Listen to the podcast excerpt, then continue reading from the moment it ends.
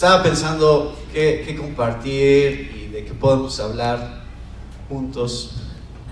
Estaba pensando acerca de Hechos 20 y, el corazón pastoral de Pablo con los ancianos de Éfeso y, la encomienda que les dio a ellos en ese pasaje.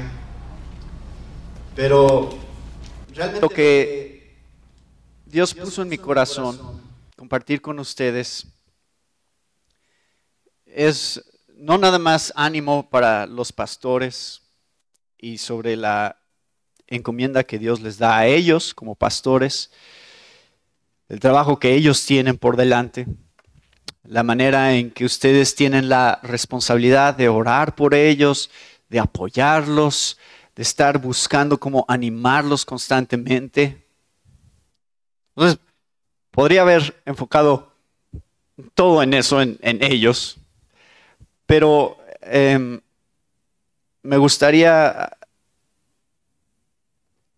llevarlos a porciones de la palabra que están diseñadas para animarnos a todos, acerca del propósito que Dios tiene para su iglesia. La gran responsabilidad que tenemos como iglesia de ir hacia adelante y buscar hacer su voluntad y glorificarlo a través de nuestras vidas. Entonces, quiero llevarlos a la primera iglesia. todos dicen, queremos ser como la primera iglesia. Y yo digo, ah, pues a ver, no sé cuál, dime cuál, porque hay algunas que no quieren ser como ellos, que eran la primera iglesia. Entonces vamos a leer algunos ejemplos en la palabra de iglesias como las que no queremos ser. Vamos a Apocalipsis. Apocalipsis capítulo 2 y capítulo 3. Quiero recordarles que aunque está dirigido Apocalipsis a siete iglesias, no todas las iglesias recibieron todas las cartas. Entonces, había un mensaje específico para cada iglesia, pero todas fueron exhortadas con las cartas de otros también. Y entonces recibieron todo el libro de Apocalipsis, no nada más su, carta. Y quiero que piensen en estas iglesias como nuestros precursores, como las iglesias que Dios puso como ejemplo para nosotros para decir, la iglesia de todos los tiempos tiene que considerar seriamente lo que yo le estoy diciendo a estas siete iglesias. Iglesia bíblica es Jesús en Jalapa 2022 esto es para ustedes. Entonces, quiero que piensen en estas iglesias como nuestros precursores, como la razón por la que en realidad nosotros estamos aquí. Estas iglesias son las iglesias que representaban esta expansión dentro del imperio romano que Dios comenzó a hacer en el libro de Hechos, que empezó a crecer y a, ir expandiéndose en diferentes regiones. Y aquí estamos. Aquí estamos casi dos mil años después. Si quisiéramos pensar en la manera en que Dios ha sido fiel en la historia de la iglesia, podemos pensar, irnos hacia atrás y pensar, ¿cómo es que Dios ha traído a la iglesia hasta este punto en donde ahora estamos en el otro lado del mundo de donde esto sucedió? Eran en donde hoy en día es Turquía, que es chistoso porque eh, esta región del mundo hoy en día es una región donde no hay mucha presencia de la iglesia ahora. Esa región donde la iglesia comenzó, ahora es una región donde es difícil encontrar iglesias cristianas. Pero Dios en su providencia a lo largo de la historia ha ido trabajando y, trayendo avivamientos en diferentes partes del mundo de una manera en la cual ninguna cultura, ningún país, ninguna región del mundo puede decir el cristianismo es de nosotros. Europa, que en algún momento fue la cuna de la reforma, ahora es extremadamente secular. Y eh, lo que Dios está haciendo en Latinoamérica es increíble. Está surgiendo iglesias y hay un avivamiento de, de, doctrina y de interés por estudiar la Biblia. Y ustedes son una de esas cosas que Dios ha estado haciendo en los últimos años. He escuchado la historia. ¿De dónde viene Ricardo? Ahí está pasando en todo el mundo. Donde gente está diciendo, eh, eh, eh, nunca había visto esto en las escrituras, nunca había visto estas doctrinas, nunca había realmente entendido lo que es la predicación expositiva, nunca había visto la, la fe histórica de las confesiones. Bueno, podría hablar mucho tiempo acerca de eso, pero quiero que piensen cómo es que podríamos dividir, si quisiéramos, en seis etapas la historia de la iglesia de los últimos dos mil años. La iglesia apostólica del año 30 al año 100 más o menos, estamos promediando ahí, pensando en que el apóstol Juan habría muerto más o menos en el año 100 y con eso concluye esta era apostólica. Después surge la iglesia perseguida, que claro, empezó desde Esteban, pero la iglesia perseguida especialmente desde el año 100 hasta el año 313 por el imperio romano. Y después sucede que después de estos 200 años de historia, de repente voltean a ver y la mitad del imperio romano ya es cristiano. Eso es lo que de hecho sucedió con Constantino. Y entonces dice, ah, pues vamos a hacerlo la religión oficial entonces.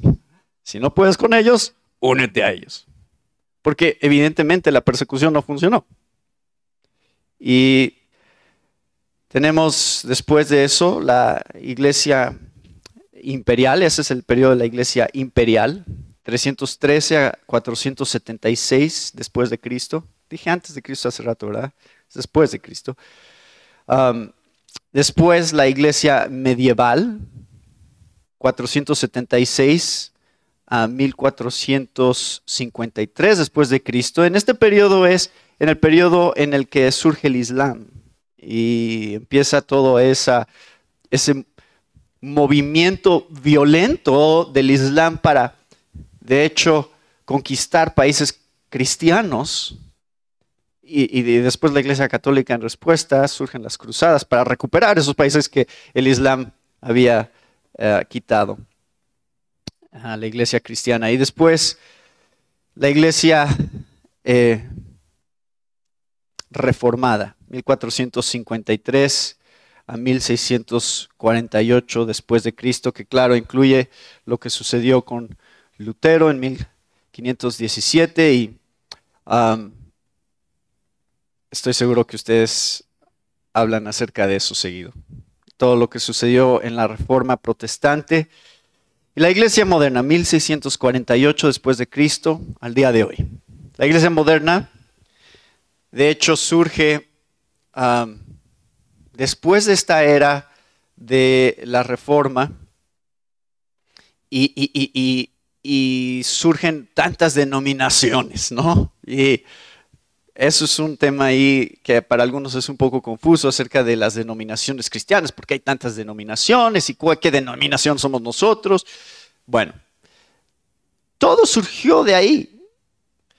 Pero lo más importante acerca de la iglesia moderna es que de ahí surgió el movimiento misionero moderno.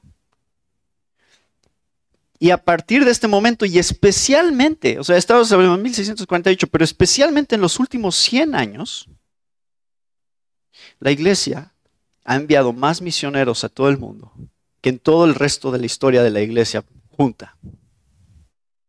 Algo está pasando. Dios está haciendo algo en el mundo hoy, en donde el Evangelio está llegando a diferentes áreas de la tierra donde nunca había llegado. Y esa es la manera en que Dios ha sido fiel en la historia de la iglesia. Recuerden, quiero animarlos. Quiero que, no se desanimen por todas las pruebas que han vivido, venido viviendo como iglesia. Que sepan que Dios está detrás de ustedes y de su iglesia para sustentarla y protegerla hasta el final. Entonces, Siete cartas, siete iglesias. Apocalipsis 2 y 3. Lo que quiero mostrarles es, obviamente no vamos a estudiarlo en detalle. Idealmente, pues podrían tomar un sermón por iglesia, si quisieran. Hay suficiente en cada mensaje para desarrollar muchas cosas sobre lo que Dios nos está tratando de decir, pero hoy lo que voy a hacer es resumirles lo que estas siete cartas dicen, el contenido de estas siete cartas, y, que eso los anime a ustedes acerca de lo que Dios quiere decirles a ustedes como iglesia en Jalapa. Número uno, siete cosas, vamos a decir, vamos a ver siete cosas que estas siete cartas nos muestran. Así va a ser fácil de recordar y Vamos a recorrer una por una nada más haciendo un panorama general de lo que está aquí. Número uno. Dios quiere que la iglesia sepa quién es Él. Escribe al ángel de la iglesia en Éfeso, el que tiene las siete estrellas en su diestra, el que anda en medio de los siete candeleros de oro, dice esto. A la iglesia de Esmirna, el primero y el postrero, versículo 8. El que estuvo muerto y vivió, dice esto. Versículo 12 a, a Pérgamo. El que tiene la espada aguda de dos filos, dice esto. A la iglesia en Tiatira, versículo 18. El Hijo de Dios, el que tiene ojos como llama de fuego y pies semejantes al bronce bruñido, dice esto. Capítulo 3, versículo 1, el que tiene los siete espíritus de Dios y las siete estrellas dice esto. La carta a Filadelfia, el versículo 7. Esto dice el santo, el verdadero, el que tiene la llave de David, el que abre y ninguno cierra y cierra y ninguno abre. A la iglesia de la Odisea, he aquí el amén, el testigo fiel y verdadero, el principio de la creación de Dios, dice esto. Todas estas imágenes vienen, de hecho, del capítulo 1, cuando Juan tiene esta visión de Jesús y, lo ve con todas estas cosas que simbolizan diferentes características y atributos acerca de Dios. Su santidad, su omnisciencia, su omnipresencia, el Espíritu Santo como alguien que está operando en el mundo, siendo en armonía completa con el Hijo de Dios el que estaba desde el principio y creó todas las cosas y nos está llevando en una cierta dirección. Todas esas cosas son cosas que Dios quiere que conozcamos acerca de Él. Y entonces Dios quiere que la iglesia, iglesia sepa quién es Él, porque Dios se ha revelado a nosotros con nombres, atributos, acciones y finalmente a través de Cristo en la historia del mundo. Entonces, lo más importante que ustedes tienen que saber de lo que Dios quiere de ustedes es, conózcanme. No en una manera ahí ambigua, como que, ah, Dios. No, conózcanme como me he revelado a ustedes. Por eso es tan importante estudiar la Biblia. Porque tenemos en nuestra cultura todas estas religiones, en todo el mundo tenemos todas estas religiones y la gente se pregunta, ¿cómo sé cuál es la verdadera religión? ¿Cómo sé cuál es la verdad acerca de Dios? O sea, alguien te tiene que decir cómo es Dios para que puedas reconocer al verdadero Dios. Si uno de ustedes no me conociera y Ricardo este, les dijera, eh, vayan a comer con Natán. Ustedes nunca me han visto. Entonces le preguntan, ¿cómo es Natán? Pues mexicano, típico mexicano. Sí, soy mexicano. Pero a veces la gente no lo reconoce. Tienes que describirlo un poco más específico, ¿no? Tenías que decir, bueno, se ve así, así, así, así, para que cuando me vieran dijeran, ah, sí, ese es. Es lo mismo que Dios está haciendo con nosotros. Nos está diciendo, no se confundan acerca de lo que la gente dice acerca de Dios, acerca de mí. Ustedes que tienen que aprender a reconocerme. Yo crecí con Star Wars. Porque crecí en los ochentas cuando era todo lo que estaba en todas partes. Y en, esas películas tienen esta idea de la fuerza, ¿no? Entonces la fuerza es como algo allá afuera medio ambiguo. Y, recuerdo en, en, una de las películas está hablando Yoda con Luke y le dice, la fuerza es todo. La fuerza es esta piedra, la fuerza es ese árbol, la fuerza eres tú, la fuerza soy yo. Entonces, esta idea es panteísmo realmente. Todo es Dios, el universo, y tú puedes usarlo para bien o para mal. ¿No? Se puede ser el lado oscuro o el lado bueno. Pero es todo la, misma energía que nos rodea del universo. Donde Dios en realidad no puede ser conocido, no, no, no, no, es, no tiene personalidad. No, no es, y, y, esto es muy importante, la Biblia nos está mostrando la personalidad de Dios. ¿Quién es Él? ¿Cómo es? Así como entre ustedes se conocen y dicen, ay, esa hermana es bien platicadora, por decir de una manera, ¿verdad?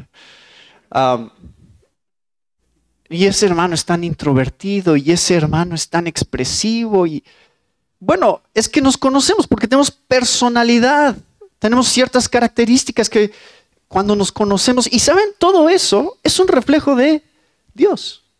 Dios es así. Dios tiene personalidad. Dios puede ser conocido en sus emociones, en sus pensamientos, en su voluntad, así como nosotros podemos ser conocidos. Claro que hay una trascendencia acerca de Dios, pero Dios ha escogido revelarse a sí mismo a nosotros para que sí haya muchas cosas que puedes saber de Él. No me estoy metiendo específicamente a, analizar cada una de estas descripciones que estamos leyendo en estas siete cartas, pero Dios quiere ser conocido. Y, y, si hay algo que ustedes tienen que tener claro como iglesia es eso. Número uno. Y por eso, por eso creo que cada carta empieza con una descripción de Jesús. Porque es lo más importante que cada iglesia tenía que saber. ¿Con quién están hablando y cómo es con quién están hablando? Si quieres conocer a Dios, mira a Jesús. Si quieres saber cómo es Él y quién es Él, ve a Cristo y su obra en la historia. Número dos, Dios conoce las obras de su iglesia. Versículo 2 del capítulo 2. Yo conozco tus obras y tu arduo trabajo y paciencia y que no puedes soportar a los malos y has probado a los que se dicen ser apóstoles y no lo son y los has hallado mentirosos. Y has sufrido y has tenido paciencia y has trabajado arduamente por amor de mi nombre y no has desmayado. Versículo 9. Yo conozco tus obras a la iglesia de Esmirna y tu tribulación y tu pobreza, pero tú eres rico, y la blasfemia de los que dicen ser judíos y no lo son, sino sinagoga de Satanás. A la iglesia en Pérgamo les dice, yo conozco tus obras, versículo 13, y dónde moras, donde está el trono de Satanás, pero retienes mi nombre y no has negado mi fe, ni aun en los días en que Antipas, mi testigo fiel, fue muerto entre vosotros, donde mora Satanás. Versículo 19, yo conozco tus obras a la iglesia de Tiatira, y amor, y fe, y servicio, y tu paciencia, y que tus obras postreras son más que las primeras. O a la iglesia de Sardis, les dice, yo conozco tus obras, versículo 1 del capítulo 3, que tienes, mi, que tienes nombre de que vives y estás muerto. Ah. Algunas.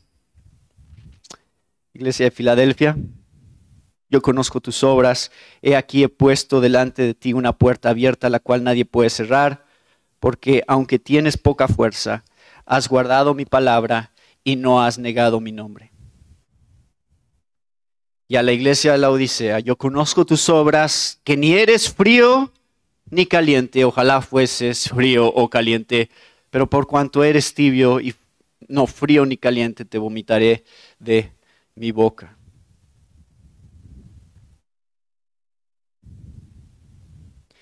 Todo lo que hacemos, pensamos y decimos tiene consecuencias y Dios nos sostiene responsables de todo. No hay nada que pasa desapercibido por Dios. Y espero que ustedes se sientan animados al saber eso. Que Dios los conoce mejor que lo que ustedes mismos se conocen. ¿Ustedes creen que conocen esta iglesia? No la conocen. Pero Dios sí.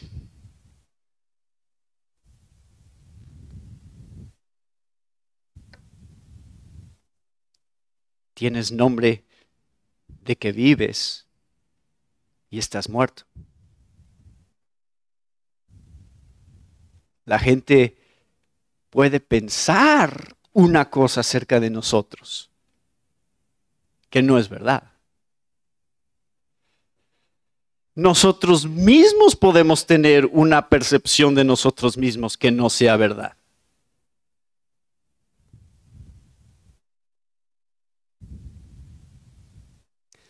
¿Qué tan seguido pensamos sobre eso? Dios conoce nuestras obras. ¿Haría una diferencia en nuestras vidas si pensáramos más seguido acerca de ese detalle tan importante?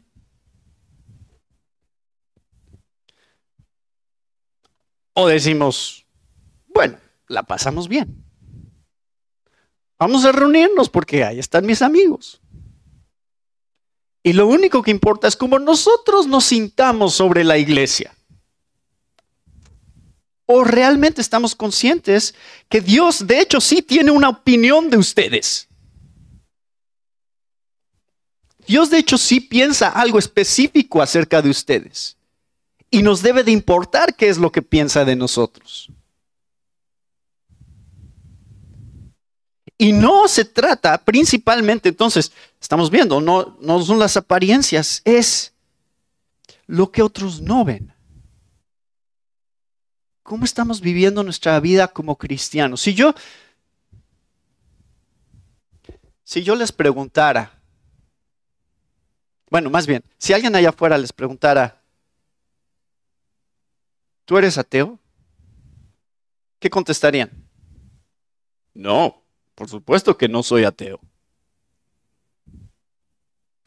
Entonces, decimos que creemos en Dios. Pero muchos cristianos muchas veces nos comportamos como ateos funcionales. Porque cuando nadie nos ve, actuamos como si Dios no existiera. Nadie me ve. Y eso es lo único que importa.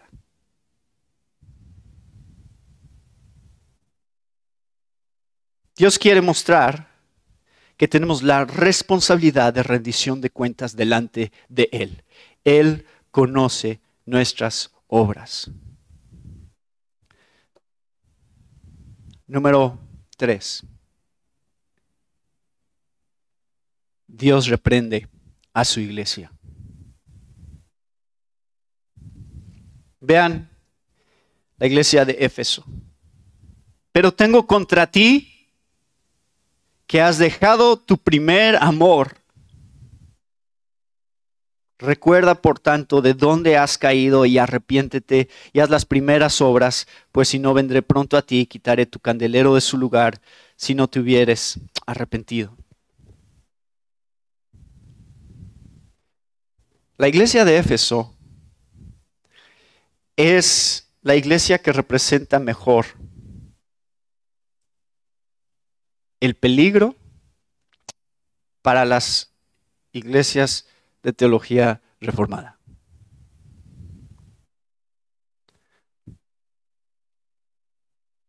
Porque la iglesia de Éfeso tuvo algunos de los mejores maestros que ha conocido la historia de la iglesia.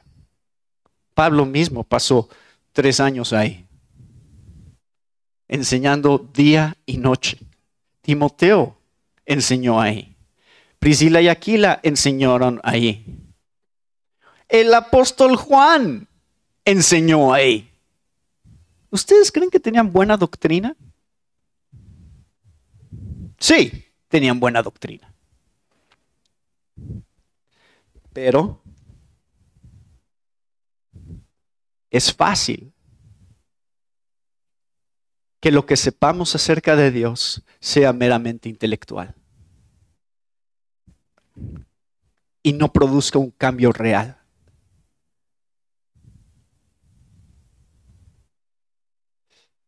Estaba escuchando una vez a David Platt hablar acerca de su propio testimonio. Y él decía, hermanos, tú puedes tener una iglesia exitosa, tú puedes tener un ministerio exitoso y estar lejos de Dios. Nunca pienses que porque las cosas están yendo bien, porque hay mucha gente, porque eh, la iglesia está creciendo y porque escribes libros y porque escribes artículos y porque estás siendo invitado a otras iglesias a predicar desde Coajimalpa, que por eso tu vida con Dios está donde debe de estar.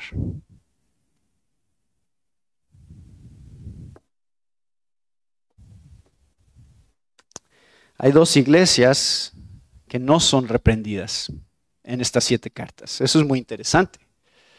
La iglesia de Esmirna y la iglesia de Filadelfia no tienen ninguna reprensión de parte de Dios. Pero escuchen lo que le dice a la iglesia de Pérgamo. Versículo 14, tengo unas pocas cosas contra ti, que tienes ahí a los que retienen la doctrina de Balaam, que enseñan a Balac a poner tropiezo ante los hijos de Israel, a comer cosas sacrificadas a los ídolos y a cometer fornicación. Y también tienes a los que retienen la doctrina, doctrina de los nicolaitas, la que yo aborrezco. Así que algunas iglesias tienen la doctrina correcta, pero sin el fruto del amor. Otras iglesias no tienen la doctrina correcta.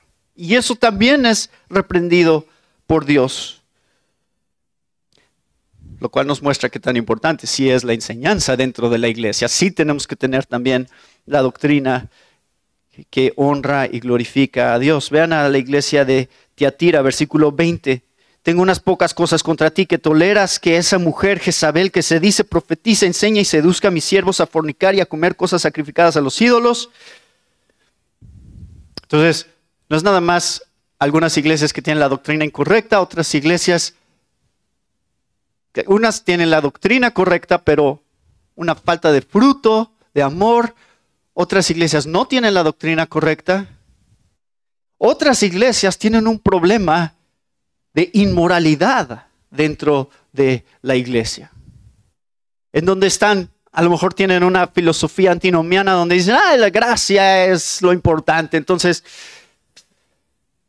pequemos más para que haya más gracia. Dios te perdona. Eso parece ser el caso de Tiatira. Sardis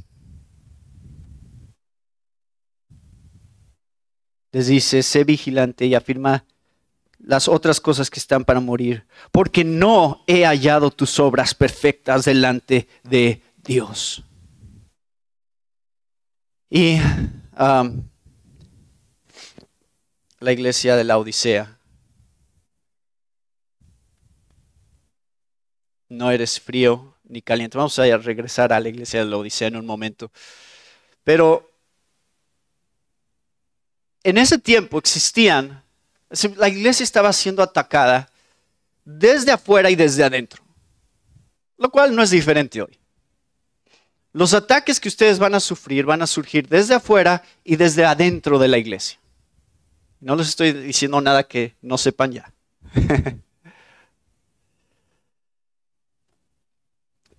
Ellos tenían sindicatos en ese tiempo entonces eran como gremios y si tú te dedicabas a una cierta profesión, entonces ibas a tu gremio, que era la manera de obtener trabajo. La iglesia en realidad no estaba enfrentando oposición en el sentido de que les dijeran, ustedes no pueden creer en Jesús. Esa no era la oposición que la iglesia enfrentaba en el imperio romano. Ellos dejaban que tuvieran sus religiones. En realidad, eso no era ningún tema. La presión era, no nada más es Jesús, también es el César, a quien tú tienes que rendir culto y adorar. No, no me importa tu Jesús, o sea, tú cree en Él mientras tú aceptes lo que nosotros como sociedad ponemos como dioses. ¿Ven dónde está la tensión? Aquí estaba, ese era el problema. Nosotros como iglesia tenemos la misma presión. Tenemos un ídolo que se llama hoy en día identidad sexual. Es un ídolo. Y la iglesia está siendo presionada a inclinarse delante de ese ídolo y decir, sí, sí, Jesús, y también.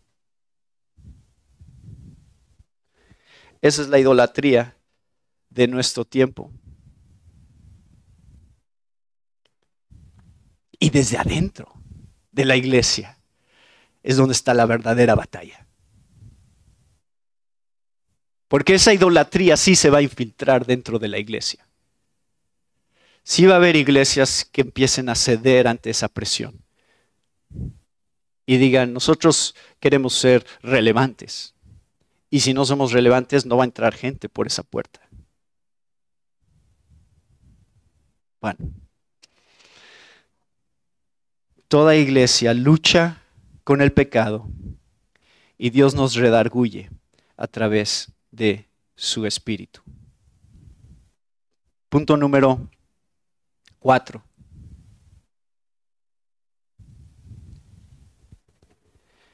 Dios exhorta a su iglesia.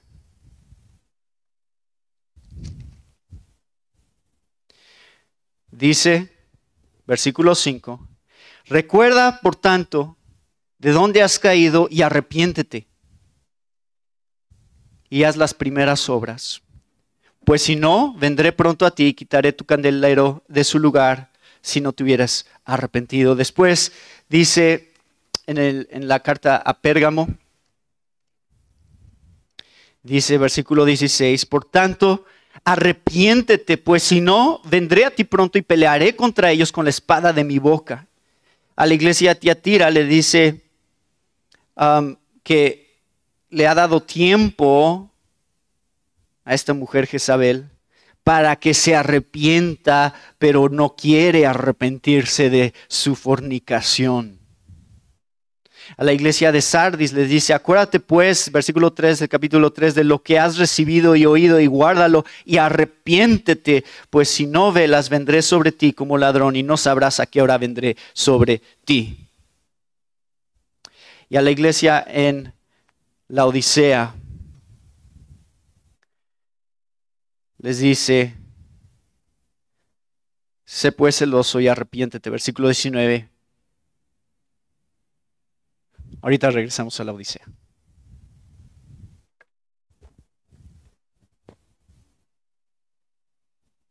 Hermanos, que nunca llegue el día en el que ustedes como iglesia nostálgicamente digan, ¿Se acuerdan cuando nos arrepentíamos? ¿Se acuerdan ese tiempo en el que necesitábamos arrepentirnos? Ya hemos madurado, ahora sí, como iglesia, ya, llegamos a un nuevo nivel espiritual. Hay iglesias que creen en una santificación total en esta vida donde dejan de pecar. Ya, ya no peco, ya el pecado quedó atrás. Soy perfecto. Yo no sé cómo se ven esas iglesias en la práctica. Que yo me ponga en esa posición donde te haga imposible que tú me puedas corregir en algo. Bueno. No sé si han tenido interacción con esta idea, esta doctrina de, de una santificación completa en esta vida, pero el punto de estos pasajes es Dios exhorta a su iglesia porque su iglesia necesita ser exhortada. ¿A qué? Arrepentirse. Arrepentirse. Y voy a señalar una cosa que, está en este pasaje súper interesante, bueno, en estas siete cartas, que creo que es muy relevante para nosotros hoy. Vean a la, vean a la iglesia de Esmirna. Otra vez, la iglesia de Esmirna es una iglesia que no tiene ninguna reprensión de parte de Dios específica. Y quiero que vean, porque entonces Esmirna y Filadelfia son puestas dentro de estas siete iglesias como las iglesias ejemplares, como la iglesia fiel. Y le dice en el versículo 9, yo conozco tus obras y tu tribulación y tu pobreza. ¿A qué se refiere pobreza? Pues que eran pobres.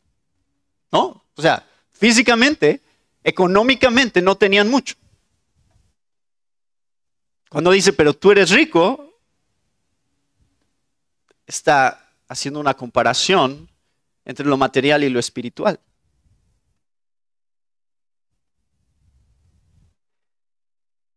Y luego llegamos a la, la, Odisea. La Odisea es la iglesia más rica de las siete. Y es la única que no tiene ni un solo elogio de parte de Dios. Nada bueno que decir sobre ellos. Ni una sola cosa todo lo que dice acerca de la Odisea es malo. Y no estoy diciendo que la riqueza necesariamente implica que estás lejos de Dios espiritualmente. Pero que esto sea una palabra de advertencia muy seria contra el anhelo de tener más cosas materiales. Que constantemente es una amenaza que nos enfrenta como iglesia, un ídolo que está ahí muy presente. La Odisea, quiero mostrarles cómo el contexto histórico de todas estas ciudades es sumamente significativo para entender qué es lo que está tratando de decirles Dios y por qué usa estas imágenes. Por ejemplo, la Odisea que les dice, y ustedes han escuchado este pasaje muchas veces, están muy familiarizados, yo conozco tus obras, que ni eres frío ni caliente. Ojalá fueses frío o caliente. Pero por cuanto eres tibio y no frío ni caliente, te vomitaré de mi boca. Yo crecí pensando que Dios estaba diciendo, o me rechazas o me aceptas, pero no quiero que estés en medio. O sea, no quiero hipócritas. Pero empiezas a leer lo que sabemos sobre la Odisea y es sumamente interesante, porque la Odisea no tenía una fuente de agua propia. Tenían que importar el agua de otras ciudades, específicamente de Colosas y de Iriápolis. De Iriápolis venía agua fría y tenían que transportarla por estos acueductos que recorrían varios kilómetros. Y adivinen qué pasaba con el agua fría de Iriápolis llegaba tibia. Y el agua caliente que venía de Colosas, que tenía aguas termales, también tenía que recorrer varios kilómetros a lo largo de los acueductos. Y adivinen cómo llegaba. Tibia. Y el proceso de traerla por estos acueductos generaba una acumulación de minerales que hacía que el agua de la Odisea fuera la más famosa por lo mal que sabía, te hacía vomitar. Esto es información histórica, cultural acerca de la Odisea. Y creo entonces que lo que les está diciendo Dios no es, prefiero a los que me rechazan. Ojalá fueras frío Ojalá fueras frío. Saben que usamos esa terminología. Ah, ese cristiano anda frío. ¿No? O sea, anda lejos de Dios. Pero saben que la Biblia nunca usa ese adjetivo para hablar de alguien que anda lejos de Dios. Eso es nuestro concepto. O sea, decimos, ah, los fríos son los lejos de Dios. Pero la Biblia nunca usa esa terminología como que la importamos y la aplicamos. Ah, yo sé qué significa ser frío. No, creo que lo que le está diciendo a la iglesia de la Odisea es, si fueras frío serías útil. Si fueras caliente serías útil. Pero lo que eres es inútil. No sirves. No sirves para el propósito al que he llamado a la iglesia. Esa es la exhortación a los de la Odisea. Y saben, aquí habla acerca de su ropa, habla acerca de sus medicinas para sus ojos. Es una, ciudad muy próspera. Tuvieron un, terremoto, no recuerdo en qué año, pero tuvieron un terremoto en el que la ciudad quedó devastada. Todo se vino abajo en ese terremoto. Y saben, como era parte del imperio romano, el imperio romano se ofreció a reconstruir la ciudad. ¿Y saben qué dijeron los de la Odisea? No nos ayuden. Nosotros reconstruimos. Tenemos todo lo que necesitamos. Si tenemos un estadio, lo vamos a hacer al doble de grande. Si tenemos un teatro, lo vamos a hacer al doble de grande. Porque la Odisea confiaba en lo que ellos tenían económicamente. Si tan solo estuviéramos nuestro propio edificio. tenemos que estar rentando un salón. Y vemos otras iglesias y envidiamos lo que ellos tienen. Y decimos, ay, Señor, ¿viste? Si nos dieras un poquito de eso, podríamos hacer tanto más. Ten cuidado de confiar en tus recursos materiales.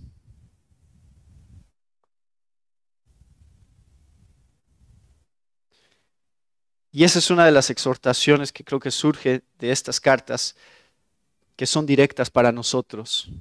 Hermanos, tengan cuidado de lo material. Tengan cuidado de confiar en las cosas que perecerán. No se hagan tesoros en la tierra, sino en el cielo. Número 5. Dios da esperanza a su iglesia. Cada una de estas cartas termina con al que venciere. A la iglesia de Éfeso, versículo 7, al que venciere, le daré a comer del árbol de la vida, el cual está en medio del paraíso de Dios. Es una referencia al, huerto del Edén y a la restauración que Dios quiere hacer para su iglesia de todas las cosas. A la iglesia de Esmirna le dice, el que venciere no sufrirá, sufrirá daño de la segunda muerte, que es la muerte espiritual. A la iglesia de Pérgamo les dice, al que venciere, daré a comer del maná escondido y le daré una piedrecita blanca y en la piedrecita escrito un nombre nuevo, el cual ninguno conoce sino aquel que lo recibe, hablando acerca de nuestra nueva identidad en Cristo y la transformación que Él quiere hacer en nosotros para hacernos nuevas criaturas, no nada más ahora, sino por toda la eternidad. Al que venciere, la iglesia de Tiatira, versículo 26, y guardaré mis obras hasta el fin. Yo le daré autoridad sobre las naciones y las regirá con vara de hierro y serán quebradas como vaso de alfarero, como yo también la he recibido de mi Padre.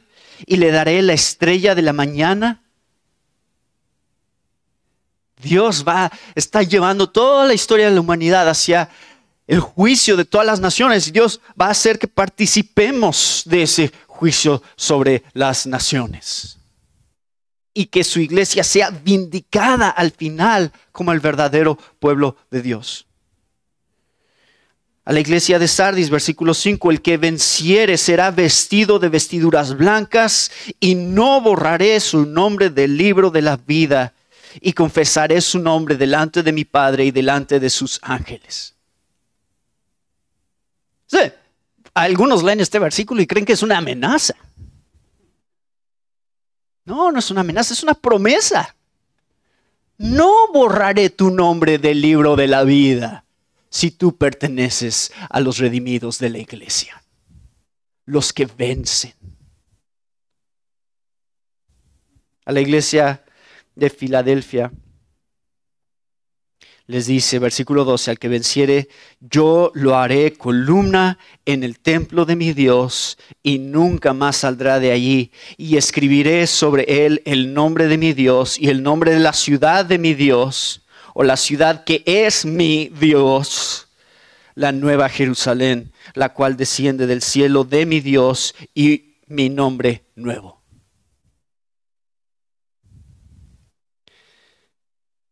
Y a la iglesia de la Odisea les dice, al que venciere, le daré que se siente conmigo en mi trono, así como yo he vencido y me he sentado con mi Padre en su trono. Reinaremos con Cristo por toda la eternidad. Estas cosas pasarán, pero la voluntad de Dios y su reino no pasará. Estas promesas son las promesas más espectaculares que ustedes podrían jamás escuchar. Y esto tiene que llenar su corazón de esperanza y de ánimo. Al que venciere, Señor, ayúdame a vencer. Yo quiero vencer. Al que venciere, al que termine la carrera, porque es mío. Yo me aseguraré que eso suceda. Llénense de ánimo, iglesia de Cristo, porque aún con sus fallas sigue siendo su iglesia y su iglesia vencerá.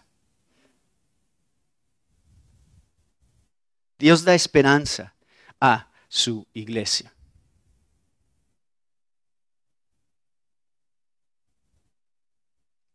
La peor iglesia de todas, la Odisea. ¿Quieren ser como la primera iglesia? No escojan esa. Pero, aun si lo fueran,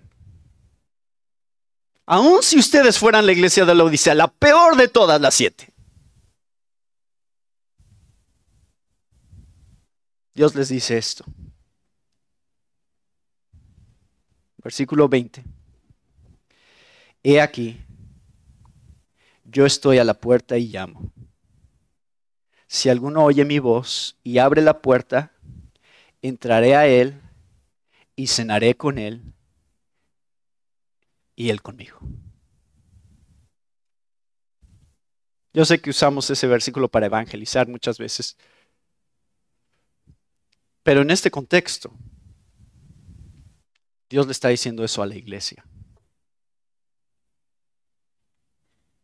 Todavía hay esperanza de restauración, sin importar qué es lo que haya sucedido en cualquier iglesia.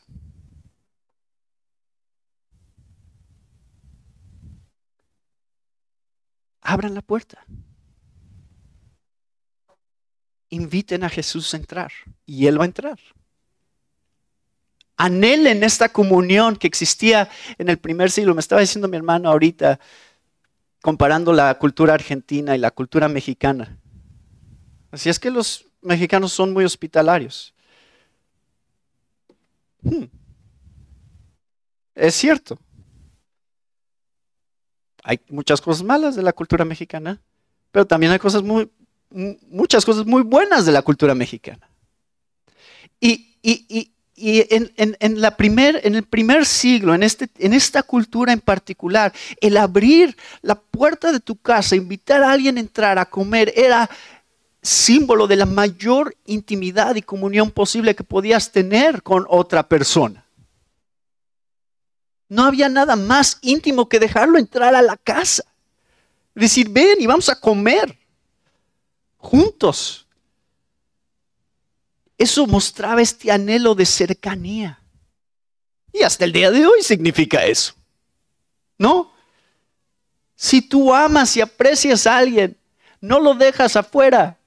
No dices, di, que no estoy. Dices, no, que entre, por favor. O sea, queremos pasar tiempo con Él. Y eso es lo que Dios le está diciendo a toda iglesia. Le está diciendo, todavía hay oportunidad de que yo entre y que yo sea una parte integral de su comunidad. Donde todos están anhelando esta cercanía con Cristo, esta cercanía en comunión con Él todos los días. No me dejen afuera, dice Dios.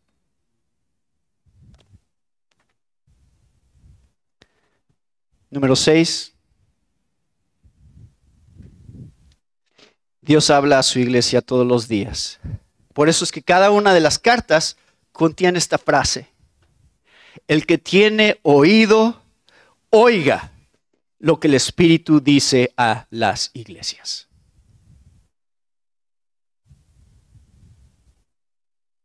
Dios está activo en el avivamiento y sostenimiento constante de su iglesia alrededor del mundo. Dios sigue hablando hoy. Y esa es la razón por la que ustedes están aquí, ¿no? Espero que cada vez que ustedes se reúnen digan, a ver Dios, ¿qué quieres decir hoy? El que tiene oído, oiga lo que el Espíritu dice a las iglesias. Estén atentos, estén pensando, sí, Dios sigue hablando, no se ha cansado de hablar. Ya pasaron dos mil años de esto y sigue hablando. Y Dios sigue activo en su iglesia tratando de comunicar un mensaje a todos los que son sus verdaderos hijos para llevarlos en la dirección que Él quiere llevarlos hasta el final, hasta la meta que es nuestra glorificación final. Dios no se ha olvidado de ustedes. Se tomó el tiempo para escribir estas cartas y se tomó el tiempo para comunicar ese mensaje a ustedes hoy. Lo cual me lleva a mi último punto, que estas cartas muestran. Dios ama a su iglesia.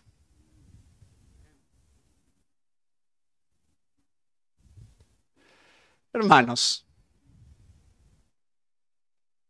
¿nos gusta que nos regañen?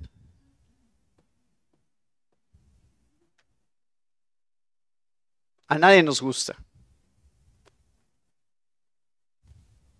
Pero vean lo que dice el versículo 19 del capítulo 3. Yo reprendo y castigo a todos los que amo. Ah, sí, Señor, regáñanos. Ahora, entonces sí. ¿Saben que lo contrario de amor no es odio? ¿Saben qué es lo contrario de amor? Indiferencia. Es cuando no me importas. Haz lo que quieras. Eso es lo peor que te puedo hacer. Eso es lo más dañino que hay en una relación. Por eso es que el autor de Hebreos en el capítulo 12 habla acerca de eso. Dice, gracias a Dios por la disciplina, porque eso significa que nos considera sus hijos. En la cultura romana esa era la idea. Era, era, si tú querías mostrar verdadero desprecio para con tu hijo, déjalo hacer lo que quiera. Ni siquiera te involucres en su vida. Y el autor de Hebreos dice, gracias a Dios, porque cada vez que Dios nos está disciplinando, cada vez que nos deja pasar por pruebas y tribulaciones, iglesia, que decimos, ay Señor, es que esta situación es tan difícil que tengo la tentación de tirar la toalla acuérdate que Dios está diciendo es porque te amo, que te dejo vivir esas tribulaciones. Porque hay una disciplina que es por amor a nosotros, para la corrección que la iglesia requiere, que muestra que Dios nos ama verdaderamente. Y aquí está. Aquí están han pasado por la tribulación, han pasado por la prueba porque Dios los ama. Y siguen existiendo como iglesia porque Dios los ama.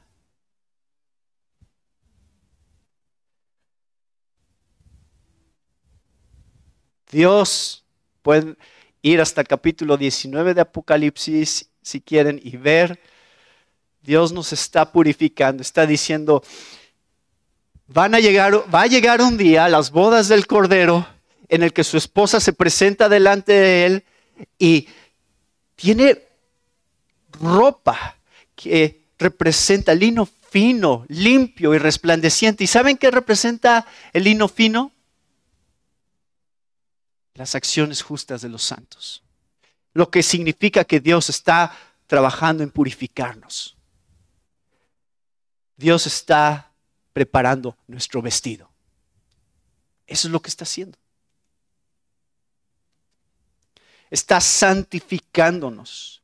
Y la única razón por la cual Jesús todavía no ha regresado por segunda vez es porque todavía no termina con su iglesia. Todavía tiene más que hacer. Mientras todavía haya un plan de parte de Dios para su iglesia, Él no regresará. Estoy esperando a que se complete el número. Estoy esperando a que llegue el número completo de aquellos que formarán parte de la iglesia de todos los tiempos.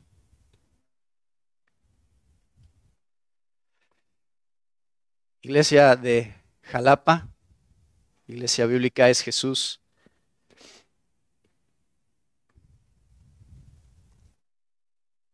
Dios está hablando. Y esto es lo que les está diciendo. Así que cobren ánimo, porque lo mejor está por venir. Gracias Padre por este tiempo juntos. Y gracias por la manera en la cual nos hablas en tu palabra para mostrarnos quién eres y lo que quieres de nosotros. Señor, Guía esta iglesia en tu voluntad y para tu gloria. En el nombre de Cristo Jesús.